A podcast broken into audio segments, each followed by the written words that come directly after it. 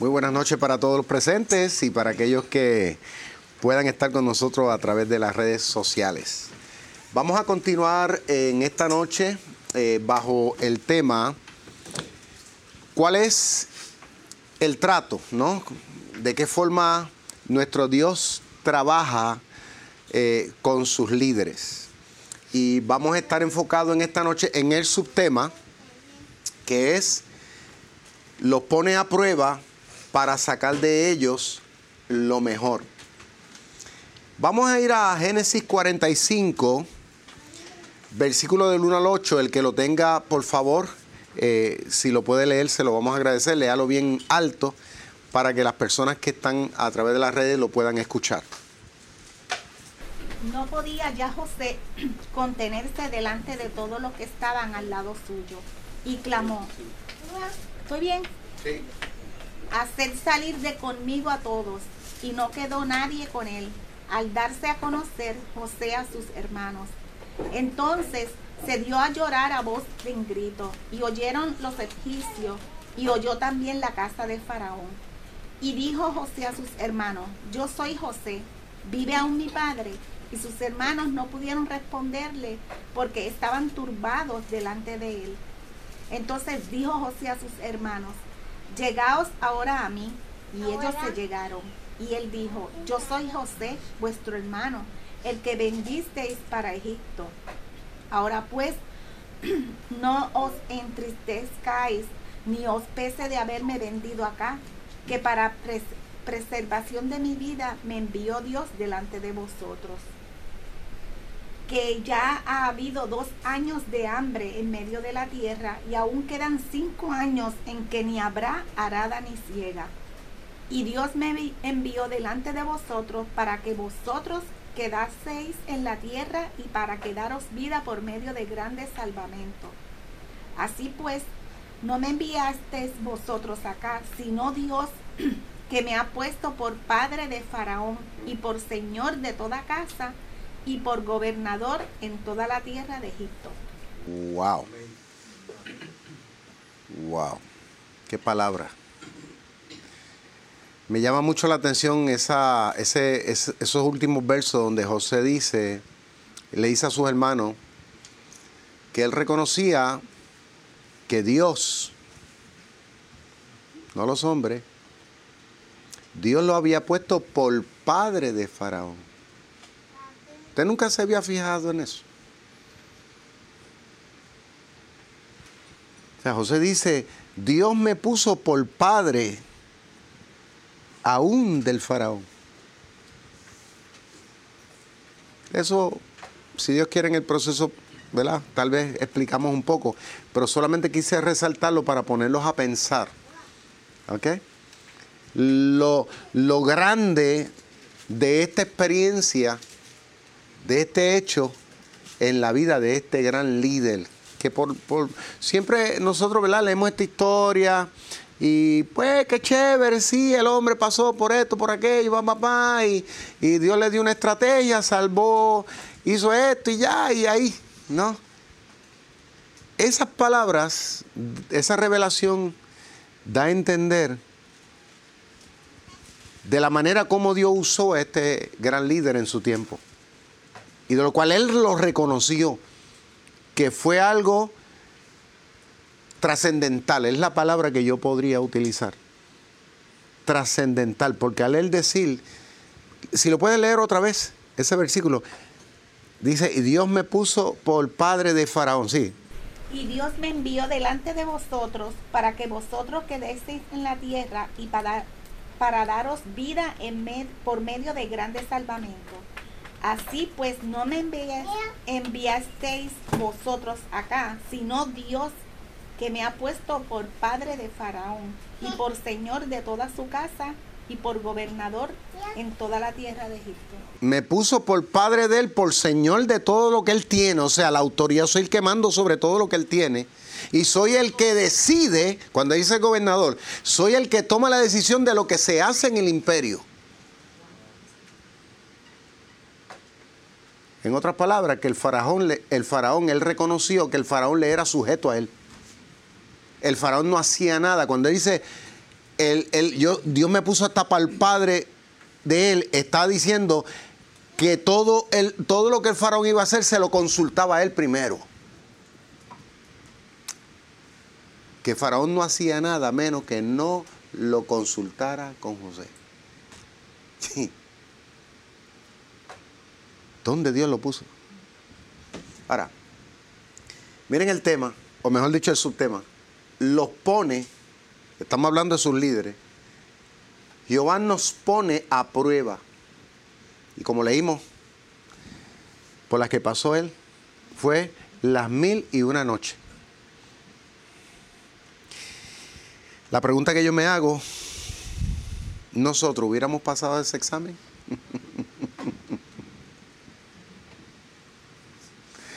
yo creo que de la primera muchos hubiéramos tirado la toalla, ¿verdad? Cuando los hermanos lo tiraron dentro de, la cisterna y tal vez tuvo días allá dentro metido. ¿Eh? Sus propios hermanos riéndose de él. ¿Ah? Y el tipo llorando. Y pensó quizás al principio que era un vacilón. al principio, ¿no? Sáquenme de aquí, ya está bueno ya este relajo. Sí, pero el relajo fue que fueron pasando las horas y pasaron tal vez los días. ¿eh? Y él ahí entró metido. Ah, y para colmo después que lo venden, cuando vino una caravana de Madianita, se lo vendieron como esclavo para que se lo llevaran.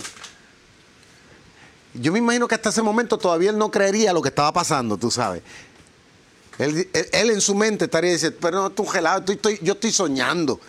Despiérteme de este sueño. Mis propios hermanos, no puede ser posible. Mi sangre. Pero sí lo estaba viviendo. Pero lo interesante del caso, de toda esta historia, es que Dios estaba trabajando. Y digo esto, lo digo y aún a mí mismo me cae pesado en el buen sentido de la palabra. Pensar de que Dios a través de esa tragedia, Dios estaba trabajando. Que es por lo general lo que nosotros no queremos pensar y mucho menos aceptar. Porque hoy día la filosofía que se trata de proyectar es que todo está bien, que Dios es un Dios chilling, que Dios, que, Dios no va a permitir nada malo, todo es el diablo. Pero en esta historia no, no hace ver que el diablo estaba metido ahí. Al diablo no se menciona en esa historia para nada. Usted nunca se ha dado cuenta, ¿verdad que no? Ahora, cuando, ahora lo estamos sacando aquí. El diablo no se menciona que haya estado en esa historia, en, ese, en esos episodios de la vida de este hombre. Ahora, la pregunta que me hago yo, ¿por qué nosotros tendemos a pensar en este tiempo que el diablo está metido en nuestra historia? Alábalo, se la tiré al medio ahí. ¡Fuam! Oye, pastor, nunca había pensado eso.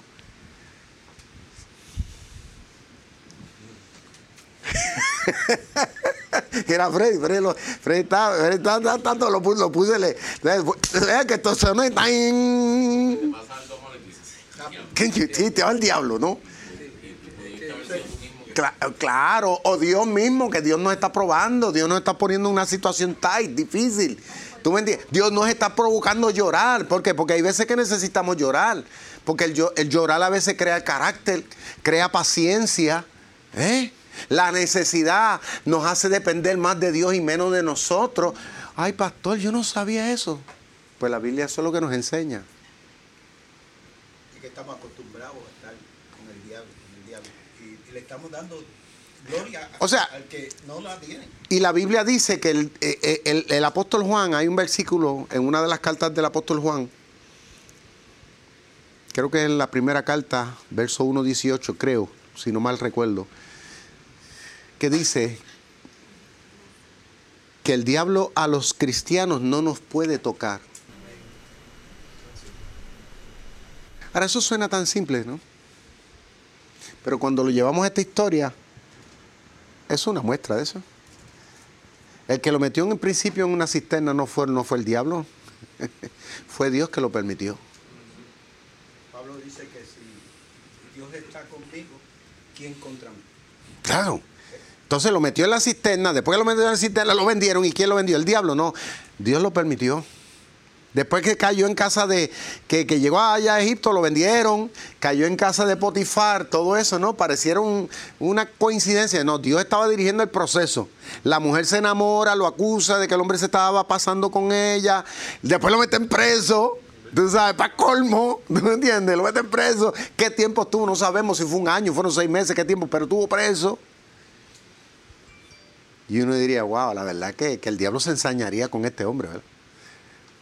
Pero en cambio Job, cuando vemos en el Antiguo Testamento la historia de Job, sí mienta al diablo en el episodio, pero aquí no lo mienta.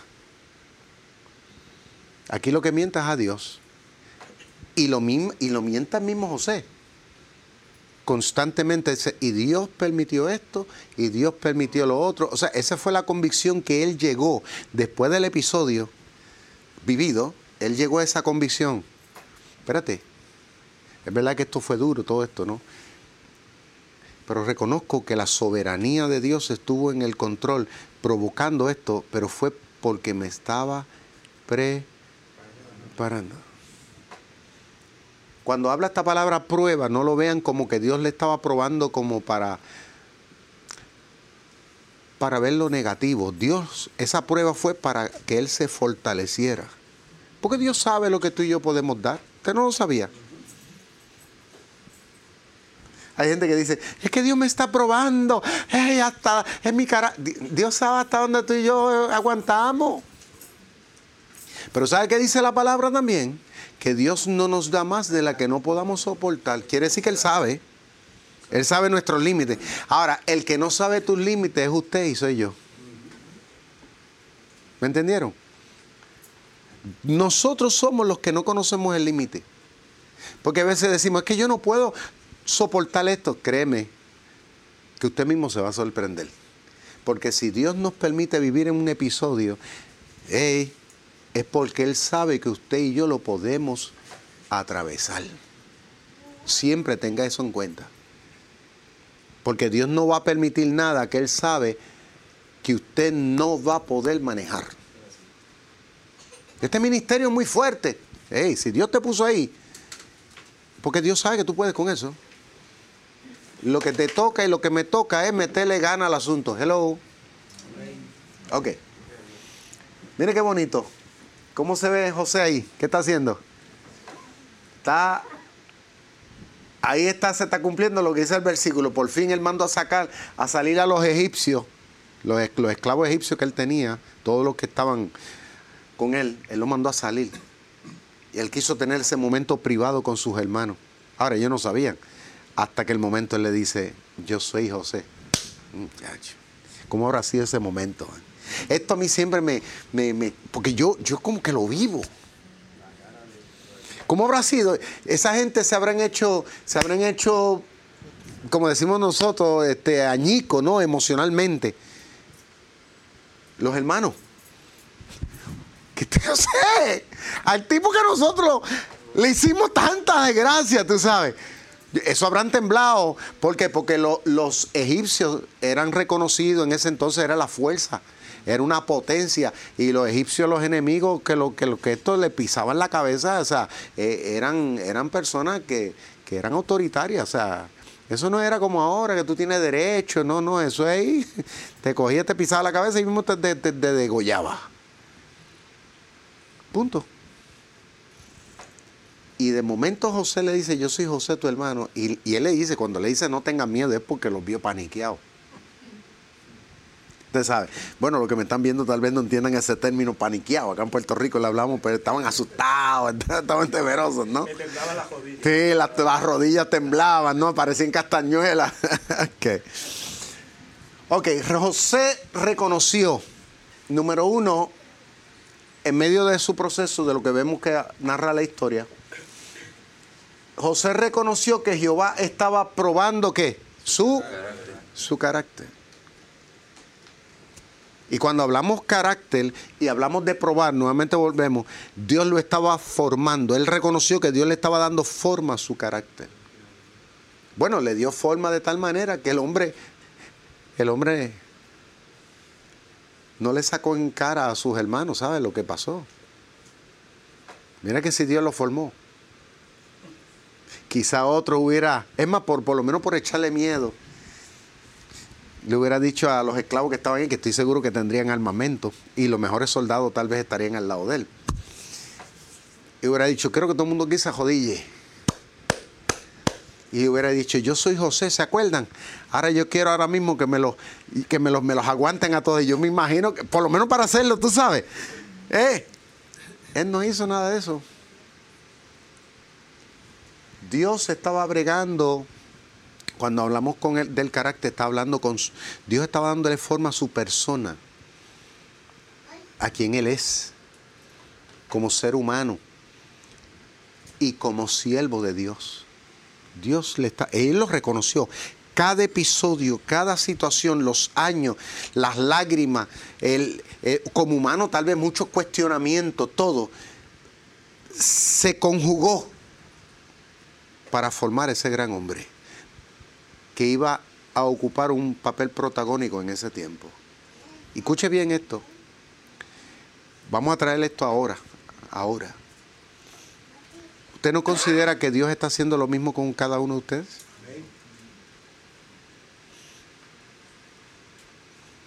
Que todo lo que hemos vivido hasta el día de hoy, Dios lo está permitiendo con un propósito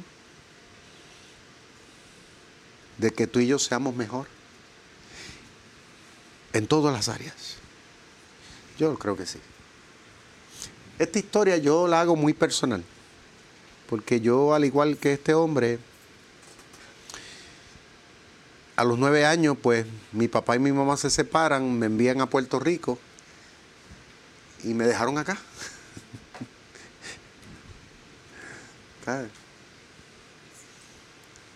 Tengo dos hermanos, dos hermanos, una hermana y un hermano pequeño, y a mí me separan de ellos y no los vuelvo a ver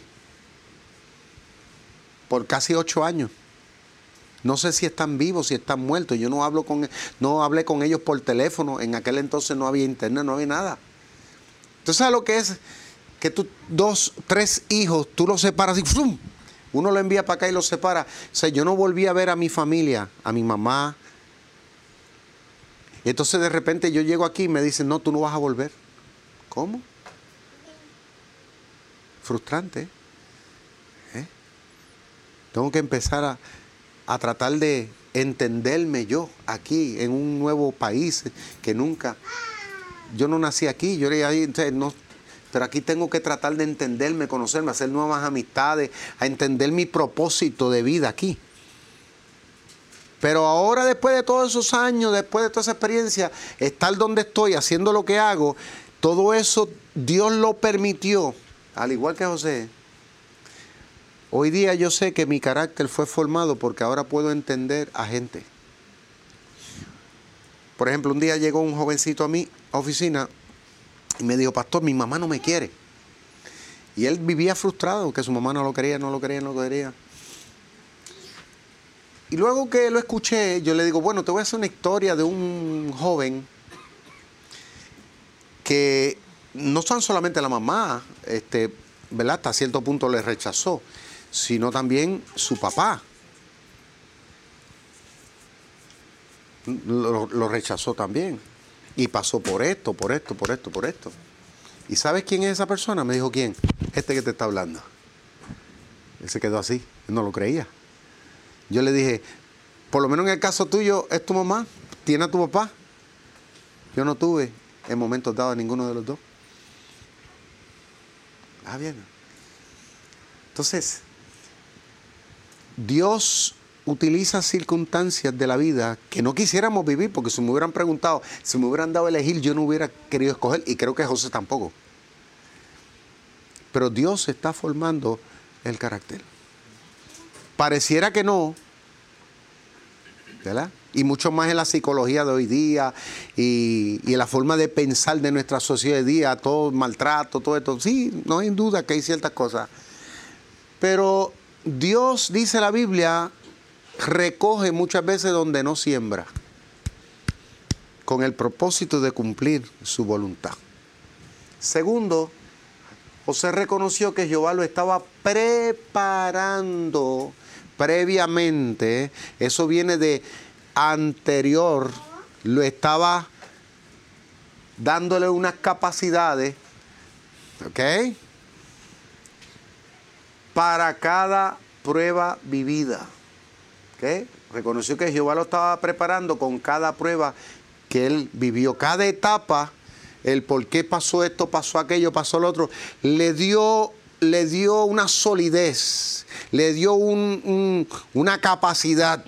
Porque miren que en todos los eventos, cuando llegó a casa de Potifar, llegó a administrar. Él administró la casa de Potifar. Todo. Él fue el mayordomo de la casa. Llegó a la cárcel y al poco tiempo mandó en la cárcel también. Le encargaron que fuera el que estaba a cargo de, estar pendiente a los presos, de contar los presos, hacer que todo allí en la cárcel. O sea, eh, lo hicieron como el, el, encargado. Aunque él mismo era preso, pero era el encargado de preso. O sea, era como le llaman eso en la cárcel, el líder de. ¿Cómo le podríamos decir? Le llaman el, el, el ¿ah? Un líder de un líder. Pero ¿cómo le llaman al área donde están los presos?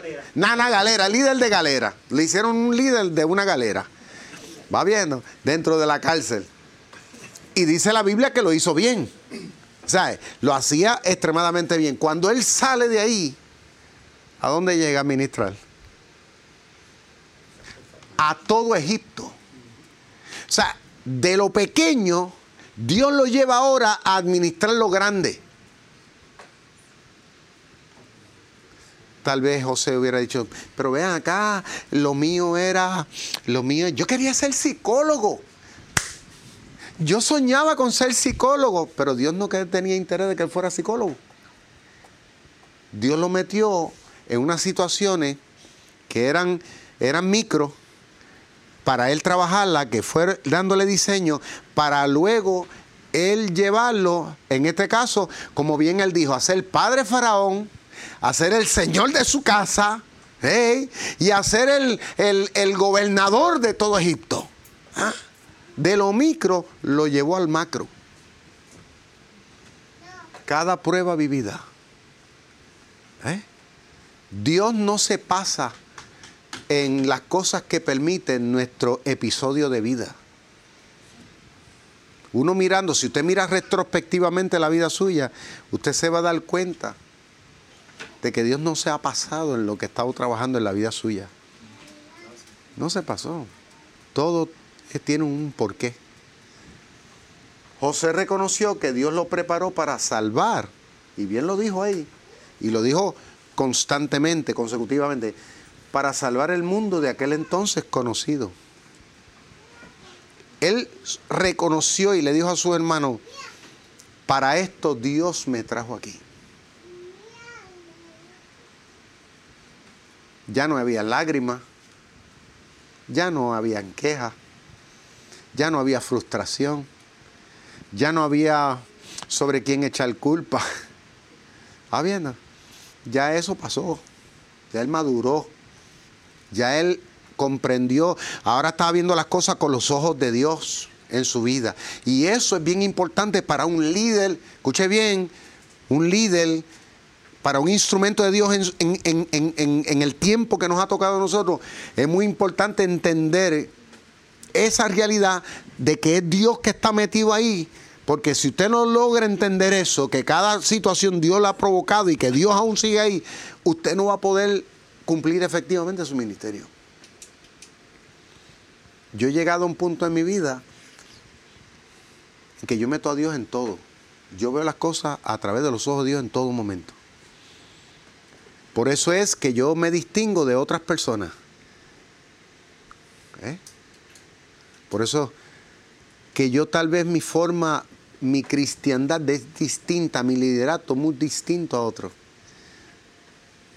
Porque yo he aprendido en mi proceso a entender a Dios.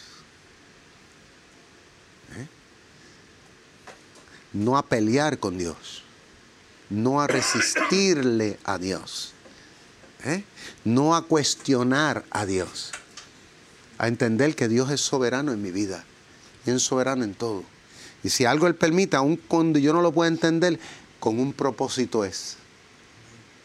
¿Eh? Análisis personal. ¿Qué cosas han sucedido en su vida? Solo Dios y usted lo sabe, ¿verdad? ¿Hemos aprendido de ella? Qué interesante eso. Hoy día yo me doy cuenta que yo puedo trabajar y conocer y entender más el dolor de las personas por las situaciones por las que yo pasé. Ahora me causa más empatía, ahora puedo tratar de entender las motivaciones. ¿Está viendo? ¿Eh? Por eso. Porque me ha, me ha preparado, ¿no? Esas pruebas son a donde, perdón, esas pruebas son a donde te llevarán. ¿Qué quise yo decir ahí? Alaba lo que él vive. ¿A dónde te llevarán? Ah, ok. Esas pruebas, faltó el coma. Y quitarle esto. ¿A dónde te llevarán? Esa es la pregunta que tenemos que hacernos. ¿Por qué Dios está permitiendo esta situación? ¿O por qué Dios permitió ese, esos episodios? Bueno, algún propósito tendrán, porque Dios no es loco y saben algo, mis queridos hermanos, Dios nos escogió desde antes de la fundación del mundo. La vida nuestra tiene un destino, como le dijo al profeta Jeremías, desde antes que tuvieras en el vientre de tu madre. ¿Usted no sabía eso? Yo lo sé, yo lo leí. Dios dice, le dijo al profeta, yo te di yo te di, no tú. Tú no lo decidiste, tú no lo escogiste. Yo te di por profeta a las naciones y te puse como estandarte, como columna de hierro. Lo que tú, lo que tú determines, eso se ejecutará. ¿Qué autoridad Dios le dio desde antes de nacer? Tú y yo la tenemos, para lo cual estamos ejerciendo en este tiempo. Pero Dios quiere que lo reconozcamos. Para terminar, Ralph Waldo Emerson dice, la lucha en la que estás hoy está desarrollando la fuerza que necesitarás mañana. Repito, la lucha en la que estás hoy está desarrollando la fuerza que necesitarás mañana. Los grandes puestos de trabajo suelen ir a hombres que demuestran su capacidad para superar los obstáculos constantemente. ¿Qué? Cuélese. Las cosas no llegan de gratis.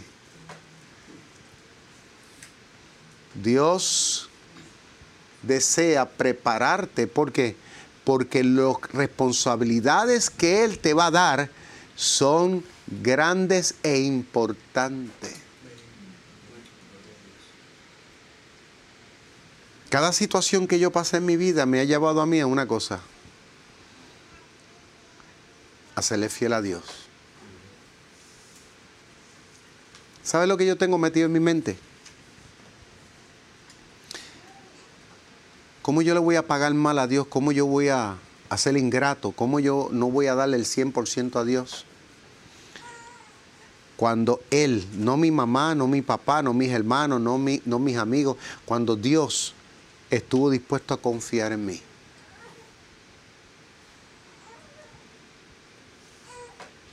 Si Dios ha confiado en mí, ¿cómo yo no voy a confiar en Él? ¿Eh?